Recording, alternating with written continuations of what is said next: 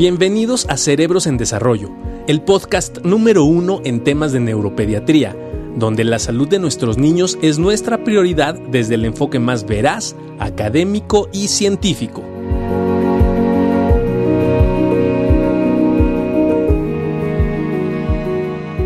¿Cómo has estado? Bien, ¿y tú cómo estás? Bien, compadre? bien, Ahora buenos días a aquí todos. Ahora con un tema súper interesante, maestro, que pareciera que, ¿no? Que, que es bien importante que lo podamos trabajar. Y tiene que ver con los estudios de neuroimagen. Y tú me es. comentabas algo muy interesante y es muy común en la consulta, que pues, hay muchas dudas al respecto, incluso entre los médicos. ¿no? Así es. Eso es bien interesante. Tenemos una super plática en YouTube de hace un año con la doctora Pilar Díez. ¿no? Que, que es un súper tema, pero definitivamente pues aquí este nos importa muchísimo platicar a este respecto, ¿no? ¿Qué son los estudios de neuroimagen?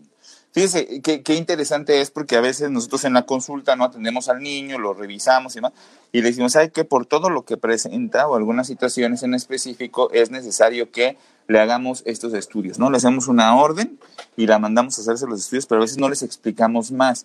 Y es que a veces, bueno, pues también implica mucho el tiempo el, poder ser tan específico en explicarle, bueno, de qué se trata todo el estudio y demás, más que nos va a dar información que necesitamos para poder llegar a un diagnóstico mucho más asertivo en el caso de cada uno de los niños. Los estudios de neuroimagen, Doc, son técnicas que se emplean para poder justamente eh, apoyar algunas sospechas diagnósticas desde la parte clínica que nosotros vamos formando. ¿Eso qué significa?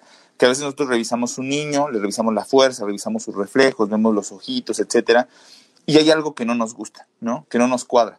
En ese momento, nosotros podemos echar mano a esos estudios de imagen que nos permiten ver estructuralmente, ¿no? Y ahorita nos va a platicar usted cómo ya no nada más es la estructura, sino la función del cerebro, lo que nos permite ver la, la imagen. Este, pero entonces nos permite ver principalmente la estructura del cerebro, cómo está formado, ¿no? Eh, ver las estructuras principales, porque muchas veces te empiezas a cuestionar, oye, ¿estará bien formada esta área? ¿Tendrá algún problema en la corteza cerebral?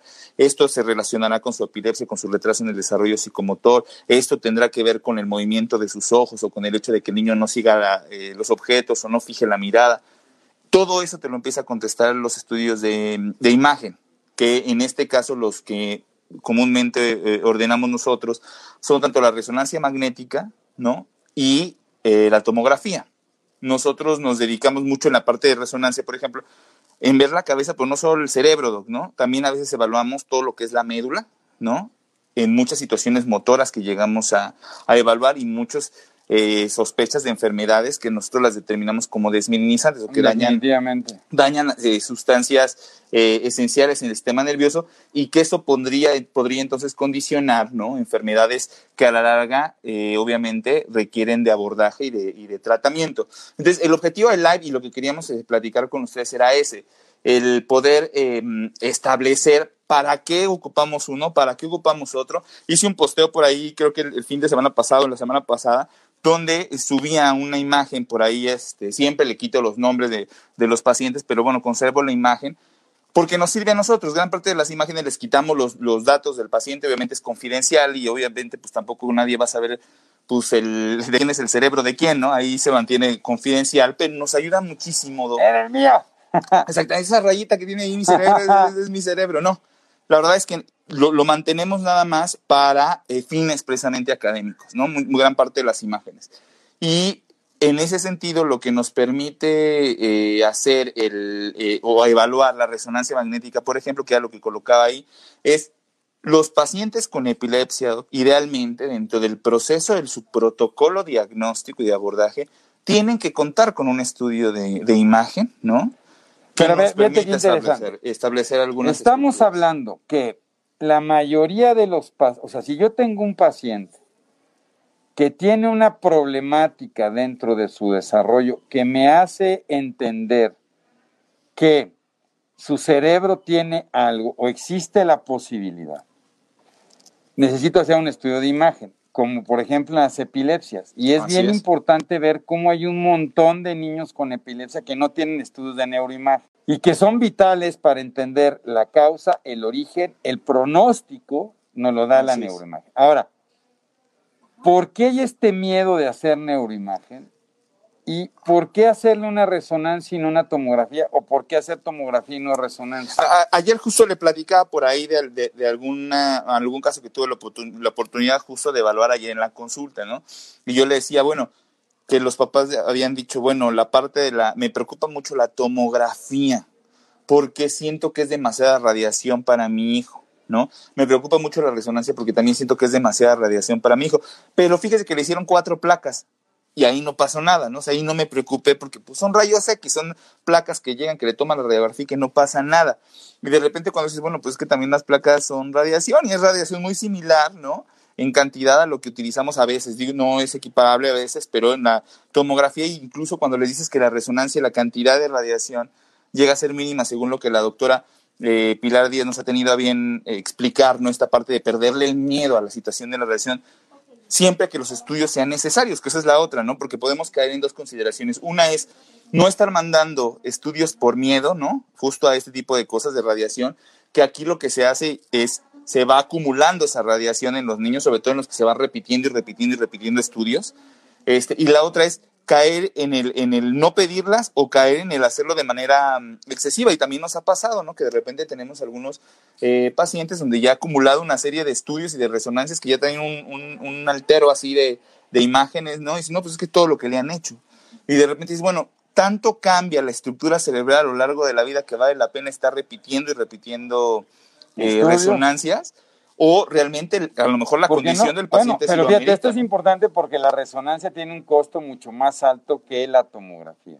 Así es. Y yo creo que el, el mayor miedo de la resonancia es que los tienen que dormir. Esa es la otra. yo no sé quién sacó que no se podía hacer en que tienen que llegar a los 10 kilos para poder hacer una resonancia. Como cirugía, como cirugía 10 Entonces, es bien importante decir que se hacen resonancias incluso en embarazadas. Así es.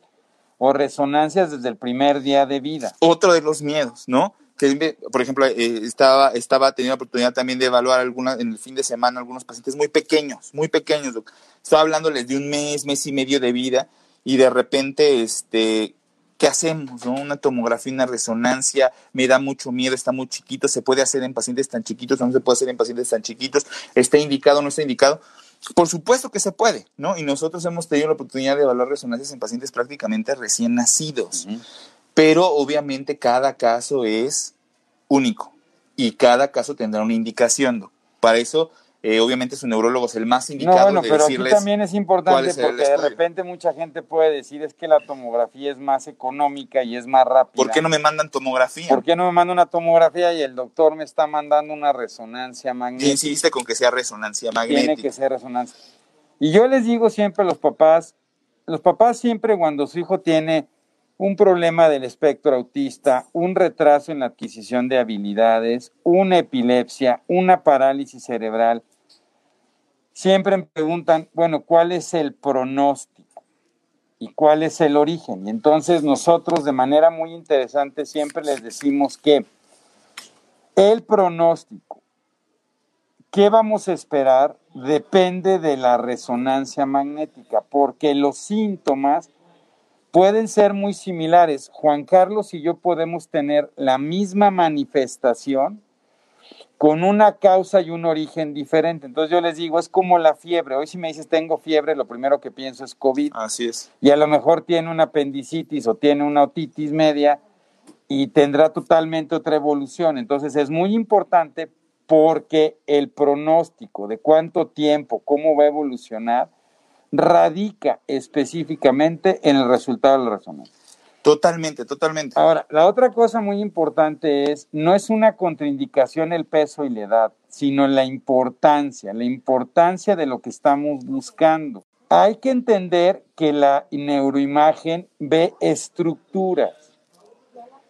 A veces, y ahora me han estado mandando psicólogos y psiquiatras, de repente mandan, y también neurólogos, ¿no? Para, porque el otro día me mandaron un paciente, no, doctor, quiero, eh, me, lo mandaron porque dicen que me van a decir cuánto le falta de secreción de dopamina, cuánto le falta de secreción de serotonina, y yo les digo, pues no hay estudios que me digan eso, ¿no? O sea, será maravilloso. Lo que estoy buscando y lo que ve tanto la tomografía como la resonancia es la estructura. Ahora, si hay una diferencia abismal entre la tomografía, lo que se ve en una tomografía y lo que se ve en una resonancia magnética.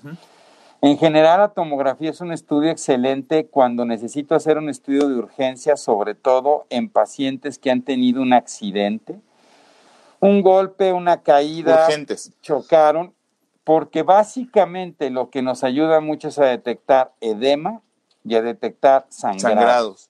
Fracturas. Fracturas. y también. fracturas, ¿no? Y ver el nivel de desplazamiento no de la fractura, pero no me permite poder ver con exactitud las estructuras cerebrales, sobre todo el desarrollo de la corteza cerebral, que es la que muchas veces estamos buscando en epilepsia, en autismo, retrasos del desarrollo, en mil cosas. Entonces es muy importante tomar. Y que, y es importante saber, eh, justo le decía eh, eh, esta parte cuando iniciamos, conocer la sospecha diagnóstica que tenemos primero, sobre la sospecha diagnóstica, tomar las decisiones de qué estudio es el más indicado. Usted decía perfectamente bien, la tomografía tiene indicaciones muy precisas respecto sobre todo a las urgencias. Es el mejor método probablemente que tenemos cuando un niño llega, por ejemplo, con un traumatismo craneoencefálico, con una epilepsia donde el estado de alerta no se recuperó, cuando deja de mover una parte del cuerpo de manera abrupta, etcétera. Por lo regular, la tomografía la tenemos disponible, se hace en cuestión de minutos, ¿no? No dos minutos, y tenemos el, el resultado de inmediato urgente, lo cual te permite tomar decisiones de manera muy rápida, porque es una urgencia. De allí en fuera, ¿no? Gran parte de otros padecimientos neurológicos, y regresamos a esta situación de epilepsia, algunos trastornos del neurodesarrollo con comorbilidades sobre todo. Híjole, ya pedir una tomografía nada más, creo que... Es eh, muy corto. es muy corto, te, te quedas corto en el sentido de la calidad con la cual estás evaluando ciertas No, y te estructuras. quedas ¿no? corto de todo, porque otra vez, como papás siempre estamos buscando mi pronóstico, ¿no? O sea, mi hijo a lo mejor no mueve bien un brazo, a lo mejor mi hijo tiene crisis, mi hijo no está hablando. Quiero saber si lo va a lograr. Y eso, la única manera de hacerlo es teniendo un estudio de neuroimagen. Me acaba de pasar con un bebé que, que al nacer tuvo una dificultad al momento de nacer y tuvo un pequeño de problemas respiratorios y llegó una, pues yo diría, pseudoneuróloga, ¿no? De un grupo muy conocido, ¿no? Este, revestida de todo eso y sin ningún estudio de imagen, ¿no? Se atreve a dar una cantidad de diagnósticos y pronósticos negativos y eso no se puede hacer. Tengo que tener el sustento. Entonces, papás, hablen con sus neurólogos, pero definitivamente muchas de las situaciones que se tienen que hacer, se tienen que hacer con un estudio objetivo en mano, que me permite ver la estructura.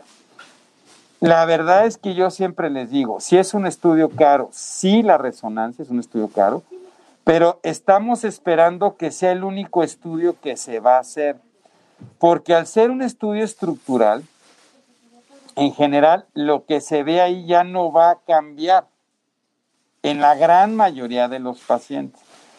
Habrá excepciones, Claro. pero en la gran mayoría es un buen estudio que me puede definir cómo está.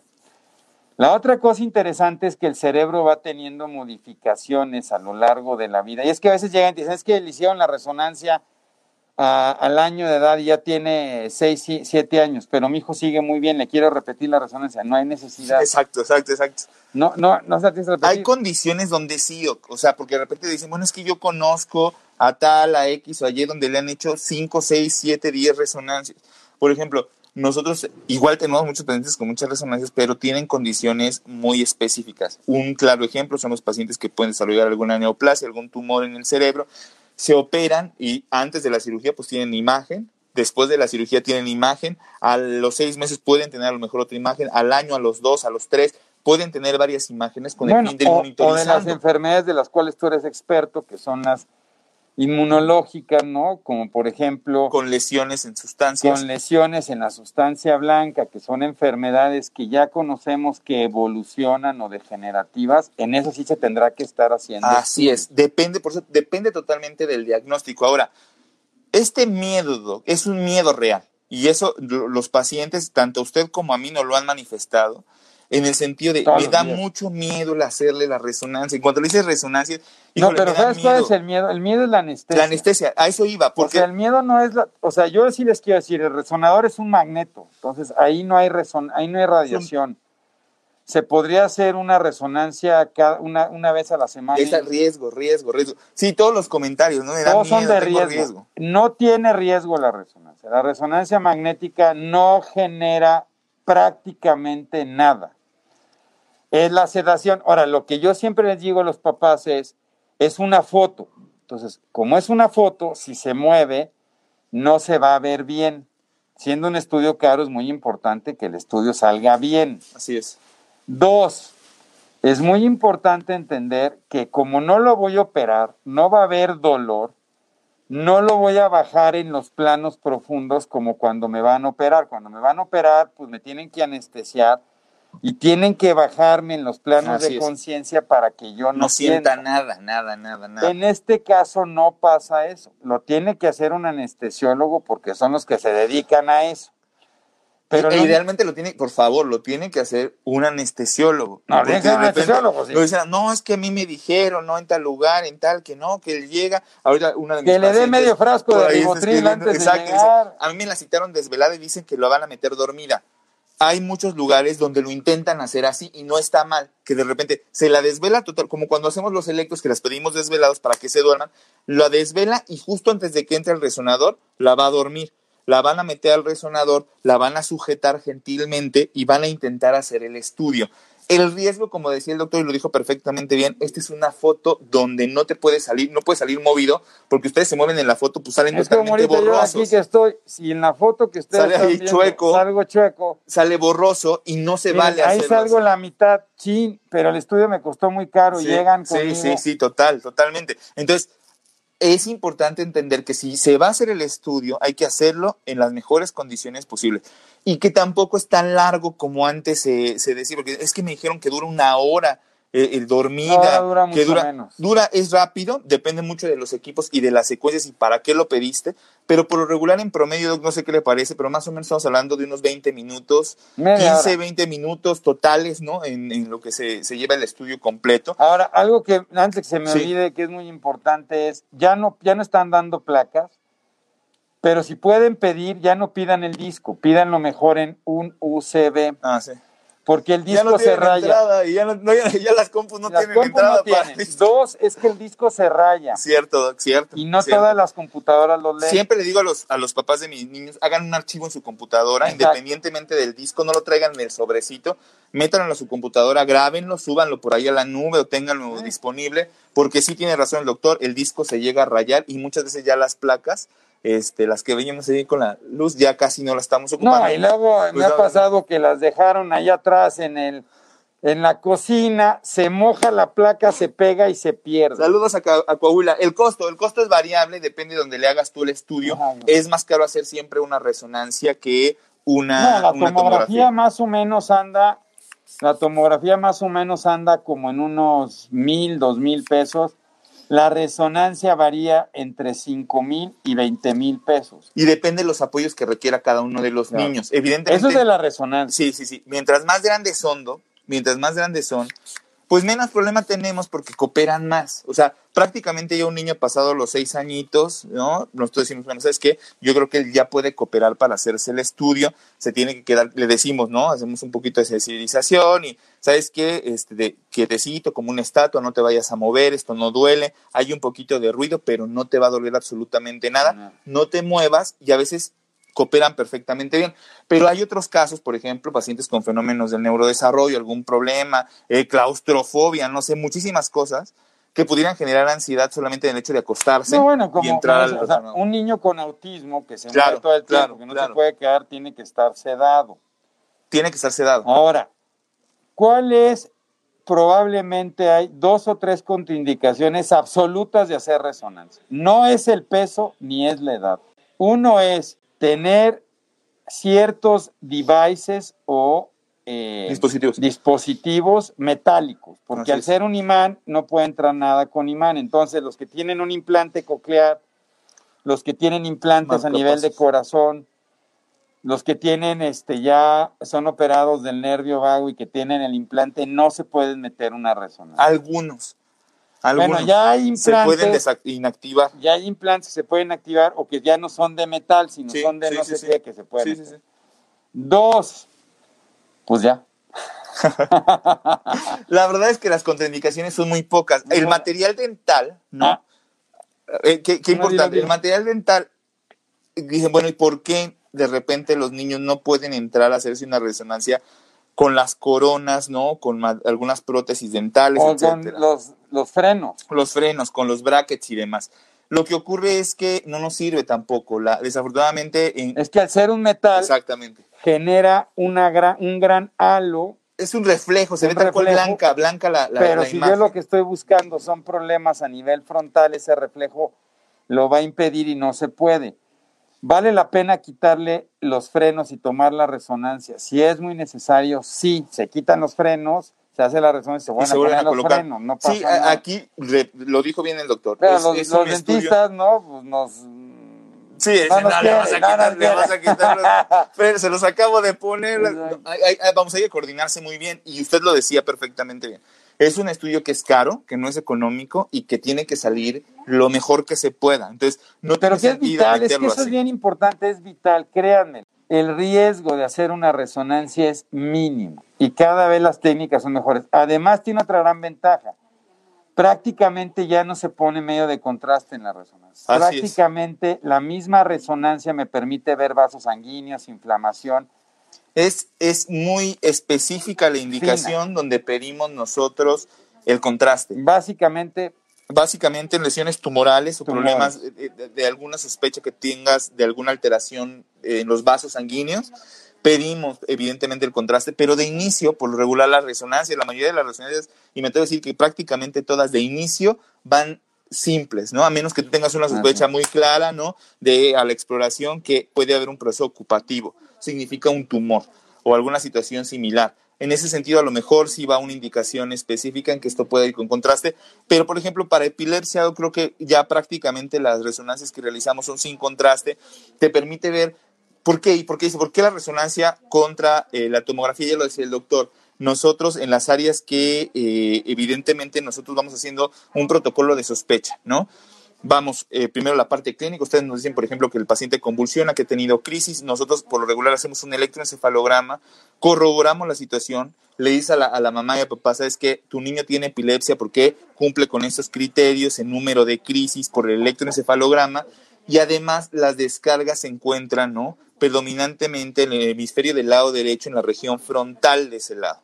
Entonces, cuando nosotros solicitamos un estudio de resonancia magnética, nosotros ya tenemos una idea de lo que vamos a ir a buscar y de las zonas que nos, o, o las zonas de interés, como ¿no? diría nuestra, nuestra compañera este, Pili, nuestra compañera. Silvia, ¿no? las zonas de interés, que, que, que obviamente es eso, te interesa el ir a buscar el estudio de imagen justo en esas regiones para poder determinar qué es lo que está ocurriendo. Ahora, Entonces, ves estructuras, otra Estructuras, vez, ve estructuras, no ve esquizofrenia, no ve depresión, no ve la cantidad de serotonina sobre la región del lóbulo temporal, no mide la cantidad de dopamina sobre el lóbulo frontal. podemos, o sea, vamos. Eh, No, es importante. sí, de, de- de inicio lo que, lo que intentamos explicar es cómo está formado perfectamente bien la estructura cerebral, esta diferencia entre la sustancia blanca la sustancia gris, que es donde predominantemente vienen esas descargas epilépticas, darnos cuenta cómo está conformada la corteza cerebral. Eso solamente lo podemos hacer con una resonancia magnética, sobre todo si las displasias o los problemas de la corteza son pequeños. Una tomografía difícilmente nos va a permitir el poder ver con tanto detalle este tipo de, de estructuras. Ahora bien, decía el doctor, ¿se puede dar otros usos a la resonancia? Sí, pero no tan específicos como lo que él comentaba. Sí podemos medir otro tipo de sustancias, lo hemos hecho, ¿no? Hemos medido lípidos, hemos medido Bueno, eh, espectroscopía. Existe ya en, este, en esta evolución tecnológica, y es bien importante entender esto. Antes de que existiera el electroencefalograma, no quiere decir que no hubiera epilepsias. Nomás no estaba la tecnología desarrollada para medir la actividad anormal.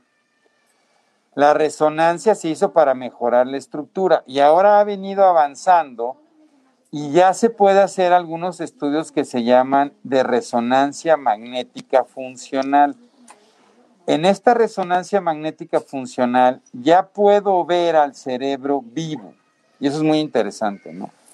Puedo estudiar al cerebro en movimiento. Y hay varias técnicas. Una que se llama VOLT, que es el consumo de oxígeno en ciertas regiones. Ya han de haber visto esas fotos padrísimas donde Con ve que se prende con colores. Es el consumo de oxígeno y el consumo de glucosa en regiones. Que no es una electroresonancia con mapeo y todo eso que de repente llegan a, a No, tomar, no, a ver, a ver. Que de repente le hace, les vamos a solicitar una resonancia magnética eléctrica cerebral con un mapeo y, y te mandan ahí un mapa, ¿no? De Te ponen el colores cerebro. y te ponen el cerebro y hay una, una alteración en la región frontal del lado derecho, la cual no le permite al niño eh, poder hablar de forma adecuada y por lo tanto también lo condiciona con un trastorno por déficit de atención de tipo inatento y por lo tanto, ojo con eso. Ojo con eso. No llega tanto. Por favor, no, porque es como si yo intentara a través de una resonancia magnética eléctrica donde ponen el electro, hacen su espectroscopía maravillosa donde le ponen colorcitos y lo suman a una foto de cualquier resonancia y te explican toda tu vida, ¿no? Te explican por Como qué la lectura del tarot de le vas la a los mano. Pumas, eh, ándale, como el tarot, ¿no? Entonces, ojo, eso no sirve. Y tampoco la resonancia. La resonancia funcional se ha estado estableciendo para. También se pueden medir los tractos, Sí. ¿no? Y cómo están funcionando. Entonces, eso nos sirve para cirugía de epilepsia. Lo hemos venido est- estudiando para entender, incluso Juan Carlos, Pili, Silvia y yo ya tenemos el primer atlas de tractografía en niños mexicanos. Primero tenemos que tener este mapa normal y seguimos avanzando por la diversidad y heterogeneidad. Interesante, por ejemplo, que hemos estado entendiendo que hay diferencias de conexiones entre mujeres y hombres, ¿no? Así es. y que todavía vamos avanzando en eso, pero todavía falta mucho para poder establecer una continuidad, una base que nos permite establecer con eso bien. Y, y fíjese qué interesante, porque muchas preguntas dicen, bueno, entonces, a mí, si, le hago, si le hago a mi hijo con autismo un estudio de resonancia magnética, ¿qué voy a observar? La mayor parte de las veces no vamos a observar nada. La mayor parte de las veces la resonancia magnética puede estar normal en muchos de los casos. Depende mucho de los antecedentes y por qué le están pidiendo la resonancia Pero magnética. fíjate, en autismo yo te voy a decir una cosa, fíjense, y eso porque acabamos de publicar también con Dani, con Daniel Álvarez, con Juan Carlos, el primer consenso sobre trastornos del lenguaje y de autismo. Hoy prácticamente si tu niño le hace así, Ajá, es es autista. autismo. Pero a veces hemos encontrado que esos niños son prematuros, que tuvieron de- problemas al Sí, nacer los antecedentes. Y no tienen estudio de resonancia y le tomas una resonancia y te das cuenta que tuvo una lesión al nacimiento Así es, así o es. que tiene un problema en la formación cerebral y eso cambia el diagnóstico. Fíjense qué interesante. Por eso es vital en los niños con el trastorno del espectro autista tomarles un estudio de neuroimagen. Por eso en niños con epilepsia no, no es lo mismo tener una epilepsia, aunque a los 12 nos mueve el brazo, provocada por un tumor, que provocada porque no se formó bien el cerebro o provocado porque tengo un cisticerco. Esos son tres panoramas diferentes. ¿Quién te da eso? La razón. Y yo me encuentro, y, y lo queríamos comentar porque hay tantas veces en la consulta que llegan tantos pacientes con pronósticos, con diagnósticos, sin estudios que No sustenten el proceso, no Así es. fundamentados. ¿no? Y, y fíjate algo que, que decía muy cierto. ¿Qué es lo que ocurre, Doc? Y eso es algo que es un interrogante, que lo discutimos, que se presta a muchos foros de discusión. La situación, sobre todo en los trastornos de neurodesarrollo, estamos hablando de trastorno de espectro autista, pragmático, la comunicación, trastorno por déficit de atención con hiperactividad, específicos del aprendizaje, muchas cosas que seguramente ustedes están familiarizados y que a final de cuentas, Doc, la gran discusión es que todo este tipo de diagnóstico sigue siendo clínico. El diagnóstico sigue siendo clínico y como tal, en esta búsqueda de marcadores que nos permitan establecer de forma más fuerte el diagnóstico, que no solamente sea la clínica, porque desafortunadamente la clínica todavía sigue siendo pues al ojo del explorador con el expertise de la persona que lo realiza. Déjame, voy, a- déjame, voy viendo las preguntas. Y entonces, en la búsqueda de estos marcadores, es decir, no hay como un marcador de sangre. No. No. hay un marcador específico para decirle, ¿sabes qué? Creo que tiene autismo, vamos a pedirle un estudio de autistina, ¿no? En la sangre. Autistina. Para Mira, ver que esté positivo. Rapidísimo. Lorena, mi hijo tiene 13 años y fue diagnosticado con PCI. Le tomaron un electro. ¿Cada cuánto se toman los electros? Igual. Si tengo un electroencefalograma, mi hijo no tiene epilepsia, pues no tengo que estarle tomando electroencefalogramas. Le tomé la resonancia. Ya vi que mi hijo tiene parálisis cerebral porque tuvo una lesión cerebral por falta de oxigenación. Esas lesiones no evolucionan, esas lesiones no cambian, esas lesiones no tienen problema. Entonces es muy importante. Viendo en qué parte del cerebro está el daño, ¿puedes saber si tendrá esquizofrenia? No. Ni la esquizofrenia, la ansiedad, la depresión tienen cambios en la resonancia estructural. Se están buscando biomarcadores en resonancia funcional. ¿Ok? Entonces no se tiene. Entonces el, tiempo, del electro y la resonancia depende mucho, pero no se lo hagan.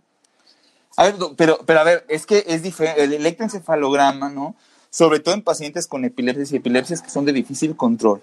A veces sí es necesario estar haciendo ciertos monitoreos y ciertos registros con alguna frecuencia, sobre todo cuando se hacen ajustes de medicamento, cuando el niño ha tenido descontrol de crisis. En electro. En electro, porque a final de cuentas, bueno, pues no es tan complicado, dura 30 minutos, solamente se conecta al niño, no es necesario ponerle anestesia. Entonces, hay recursos que se pueden explotar un poquito con mayor frecuencia que la resonancia magnética. Claro, pero el electroencefalograma lo mismo, ¿no? La, Liga Internacional contra la Epilepsia incluso recomienda en pacientes con epilepsia, si están controlados, se hace un electro una vez al año.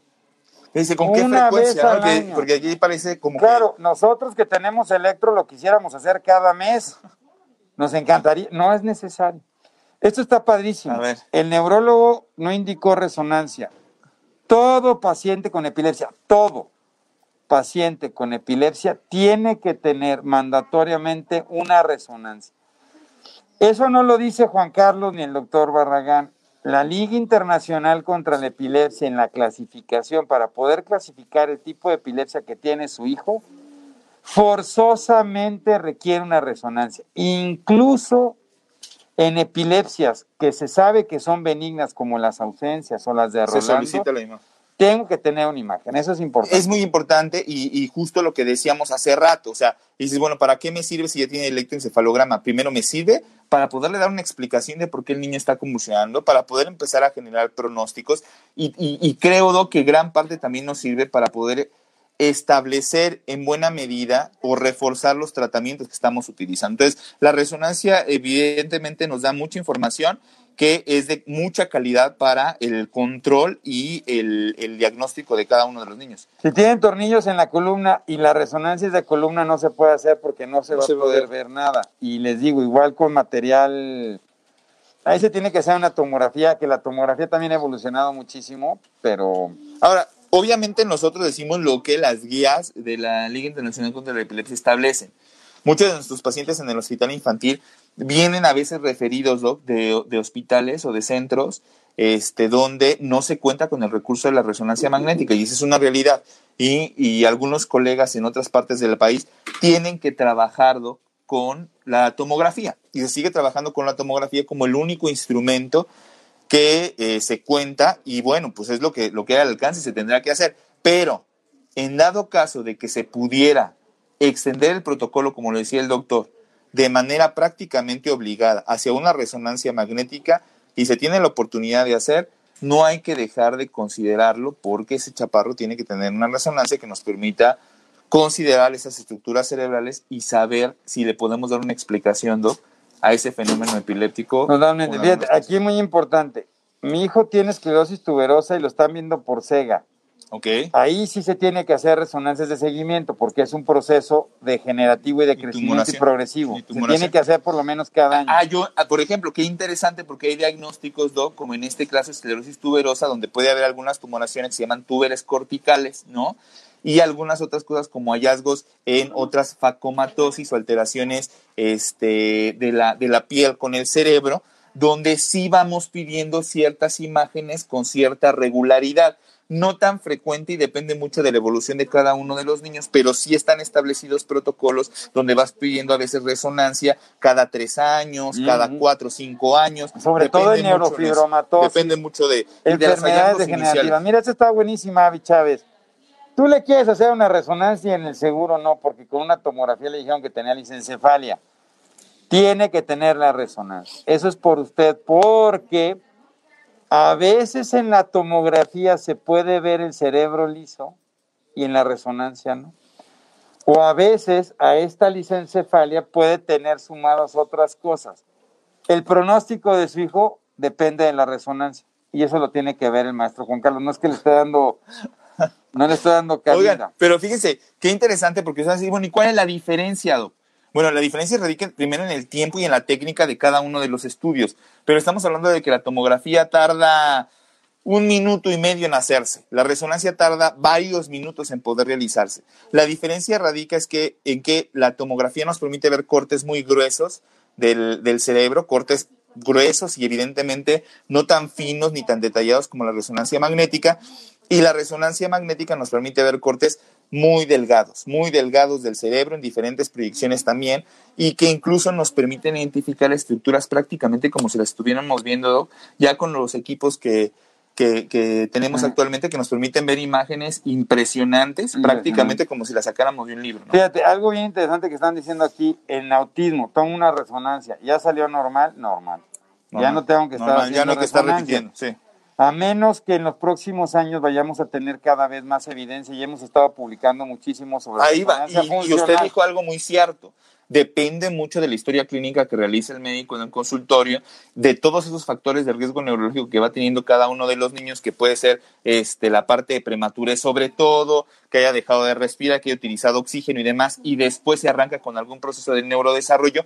Qué importante es la resonancia, Aido. Qué importante es la resonancia, porque entonces sí nos puede dejar ver algunas situaciones como lesiones eh, cerebrales que podrían darnos una explicación de lo que está ocurriendo y no tomarlo como algo aislado de, ah, pues es que tiene autismo, ah, pero también tiene epilepsia, ah, pero también tiene... Y resulta que en la resonancia estaba la explicación prácticamente de una serie de situaciones que estaba pasando con el mismo, con el mismo niño, ¿no? Mira, hay una pregunta de Mazo Acuario muy importante. ¿Dónde se puede hacer una resonancia magnética barata? Mira, lo barato ahora sí, como decían, puede salir caro.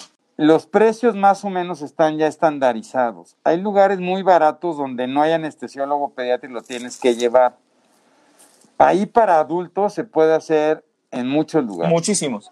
Pero si es para un niño, yo sí te aconsejo, vale más la pena buscar un lugar de reconocimiento porque estás haciendo el esfuerzo por un estudio que te va a cambiar el pronóstico toda la vida y probablemente sea el único estudio que le vas a hacer.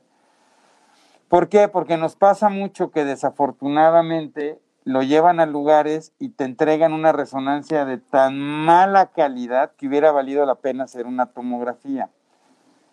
No hacemos tomografías no solo por el riesgo de radiación y recuerden que en la infancia, entre más radiografías y más radiación, estoy exponiendo a un niño en desarrollo que puede llegar a tener problemas después en, la, en el desarrollo de otras patologías. La resonancia es súper segura en eso. Entonces, búsquenlo bien. La, la, verdad es que por lo regular los neurólogos pediatras certificados eh, conocemos lugares muy específicos donde los estudios de imagen son de alta calidad, donde nos permite ver perfectamente bien las estructuras cerebrales y donde sabemos que cuentan con los recursos suficientes para poderle proporcionar una sedación adecuada a los niños. En el caso de los pacientes ya escolares, un poquito tardíos, yo lo pondría así, doc, adolescentes y adultos, la cosa se pone mucho más sencilla e incluso mucho más económica, porque entonces sí ya no tiene que ver con la anestesia, sí ya puedes buscar alguna promoción por la noche, que luego le digo a mis pacientes más grandes, es que habla, pregunta en estos lugares, pregunta por sus promociones nocturnas y si te hacen la resonancia en la noche es a veces más económico. Casi siempre es más económico. Casi siempre es más económico, pero sobre todo son pacientes que no requieren del apoyo eh, anestésico, por lograr los apoyos anestésicos se busca que sea en el día, los da el anestesio perfectamente bien monitorizado, o sea, bajo todos los estándares que, de, calidad que se tiene que tener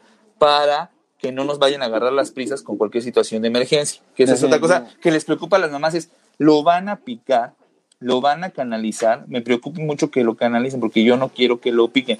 Y si usted está diciendo que la, tomo, la resonancia va a ser simple y no le van a poner contraste, ¿por qué cuando llego ahí me lo quieren canalizar? Y son situaciones de seguridad. A veces por protocolos de seguridad y por el anestesiólogo lo puede sugerir, es tener una vía, un acceso inmediato para la administración de medicamentos para eh, estar totalmente seguros de que eso se lleve de forma eh, adecuada y en caso de que se requiera la administración de un fármaco de forma urgente, tener una vía disponible a través de un suerito por ahí, a lo mejor que se lo ponen y en cuanto salga del estudio, Doc, y se recupera, se lo quitan y se acabó. Exacto, mira qué interesante. A veces puede pasar que tengo un niño que tiene problemas de atención, le tomo un electro y de repente me encuentro que hay una gran diferencia de voltaje y tuvo un problema de prematurez y de repente le tomo un estudio de imagen y me encuentro que tiene una lesión. Súper interesante. Cambia el diagnóstico, cambia el pronóstico. Y la decisión terapéutica, obviamente. Por eso es tan importante. Ahora, se pueden hacer resonancias desde el primer mes de vida. Hay veces que les decimos, mira, espera un poco sí más. necesito una resonancia. No es urgente, no es, no va a cambiar en este momento. Hay que hacerla así. Entonces, hay momentos que son urgentes. ¿Por qué, doc? A ver, ¿qué es lo que ocurre? Y por qué a veces decimos, ¿sabes qué? Espérate tantito, dejemos que crezca un poco más. Primero, porque la sospecha diagnóstica probablemente no es algo urgente, no es algo que tenemos que hacer la imagen en ese momento para definir un tratamiento. Eso es primero. Segundo, porque en edades más cortas la resonancia evidentemente también nos, nos arroja demasiada información, nos arroja muchas imágenes en un niño donde su cerebro todavía se está desarrollando. Y ahí sí puede haber cambios después, o sea, sí puede haber cambios después, por ejemplo, de un niño recién nacido a un niño que ya tiene uno o dos años de edad. Es decir, las estructuras cerebrales se siguen desarrollando y la sustancia principalmente blanca, junto con la sustancia gris, sí sufre de ciertas modificaciones a lo largo del tiempo y entonces la resonancia sí puede cambiar a lo largo de la vida. Pero hay indicaciones donde no importa, donde tú dices, ¿sabes qué?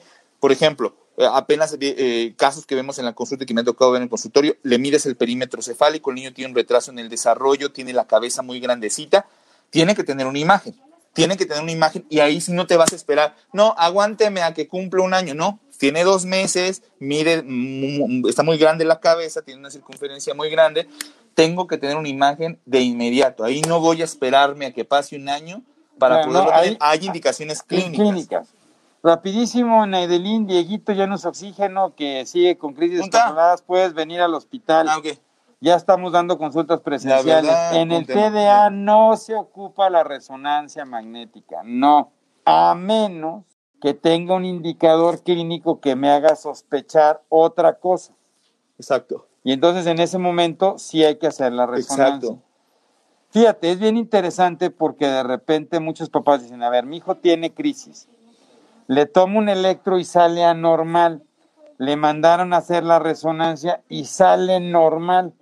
Pues tiene epilepsia de otro origen Exactamente, y no que tiene una epilepsia es. estructural. A ver, aquí que dice, ¿será más efectivo para el estudio en niños sedarlos o manejar el ritual de tenerlos horas previas en vigilia?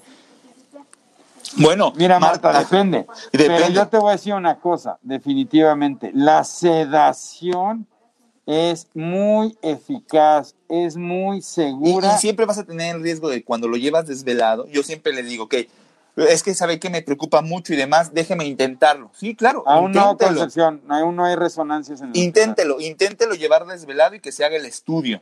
Sin embargo, de antemano siempre les digo, el estudio, pues el niño lo van a aceptar, no lo van a acostar en, en una plataforma rígida.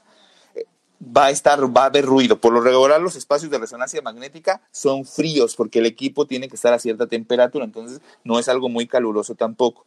Después, el equipo hace ruido también. ¿no? Y se va a mover la mesa. Entonces, todo eso sumado puede hacer que el niño se despierte y terminar sedándolo. Si sale bien y tiene un sueño de plano bien profundo, ¿no? Y nada lo despierta y entró y salió del resonador, bueno, pues fantástico, porque no requirió de la sedación, va- sale del estudio y vámonos, se acabó. No hay ningún problema. Pero la mayor parte de los casos, las condiciones, ¿no? Del, del estudio y demás, desafortunadamente interrumpen mucho el sueño. Y como lo decíamos del inicio, con cualquier movimiento ligero que se haga, un cambio de posición que el niño realice, el estudio ya no va a funcionar y no nos va a dejar ver eh, prácticamente eh, con, la, con la fineza que deberíamos las estructuras que estamos buscando. Entonces, de, de alguna manera creo que lo que decía el doctor es, La sedación es segura, se hace bajo médicos especialistas, lo hacen médicos especialistas que evidentemente entienden perfectamente bien la situación de los niños y se puede realizar con toda seguridad el, el estudio. Mi bebé tiene siete meses, ¿dónde le puedo hacer la resonancia magnética en cualquier hospital grande? Sí, busca hospitales, eso, eso- eso también es importante. interesante. Hay que buscar hospital. La esclerosis mesial se ve en la resonancia, solamente se ve en resonancia magnética. Y no, y no, y no todo el tiempo, ¿eh? Y no, Y, ahora, les voy a decir y otra no- y no cosa. en todos los niños. La esclerosis mesial es, es sobrediagnosticada. Y hay lugares donde todo lo que tiene epilepsia tiene esclerosis mesiotemporal. Habrá que reconocer que en los niños es raro encontrar esclerosis mesiotemporal.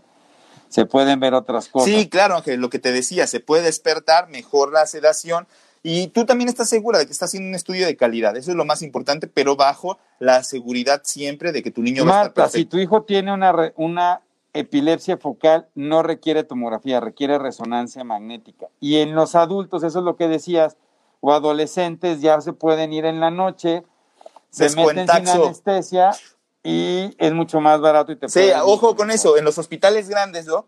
Ma- Y a diferencia de los laboratorios, los hospitales grandes, pregunten ustedes, hospitales grandes reconocidos que ustedes saben, este, pregunten, ¿tienen promoción por la noche? ¿No? Sobre todo en los niños que no requieren, les repito, que no requieren sedación.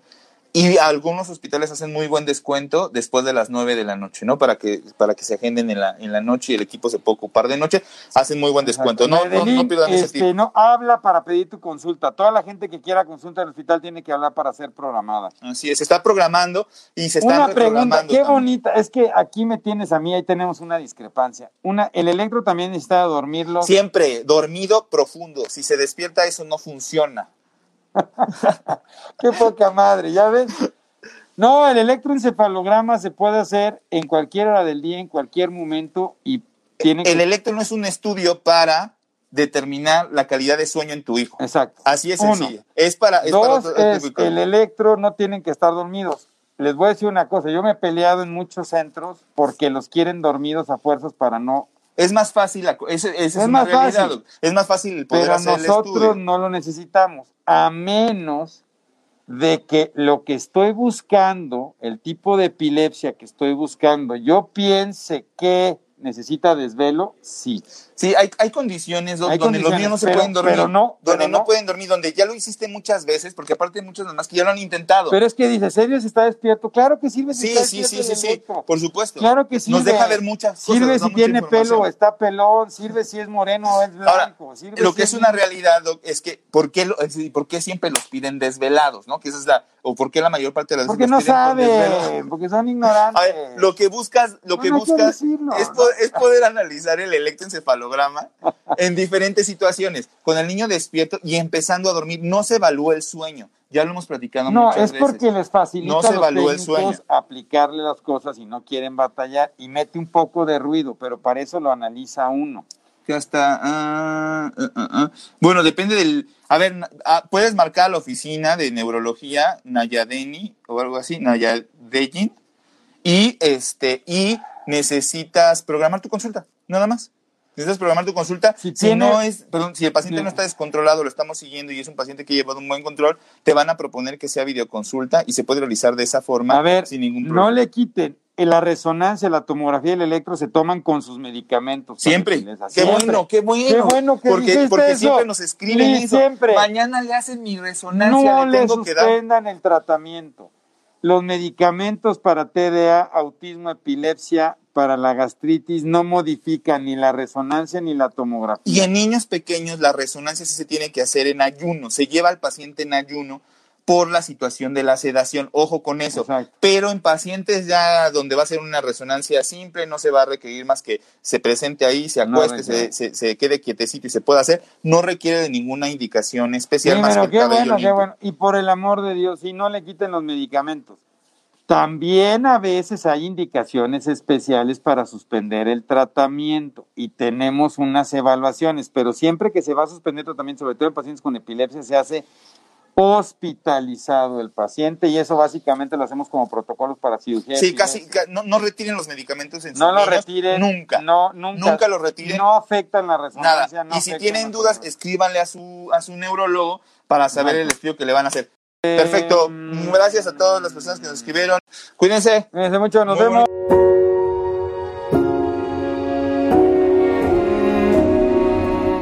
Cerebros en Desarrollo, el podcast comprometido con la idea de que en los cerebros de nuestros niños no hay límites. Síguenos en nuestras redes sociales. En Facebook nos puedes encontrar como Neurología HIM, en Instagram como arroba Neuropedia HIM, nuestra página web es cerebrosendesarrollo.com y si tienes cualquier duda o comentario, por favor escríbenos al correo electrónico cerebrosendesarrollo.gmail.com. Si este episodio crees que le puede ayudar o servir a alguien, por favor compárteselo. Le podrías estar ayudando mucho más de lo que te imaginas. Nos seguimos escuchando.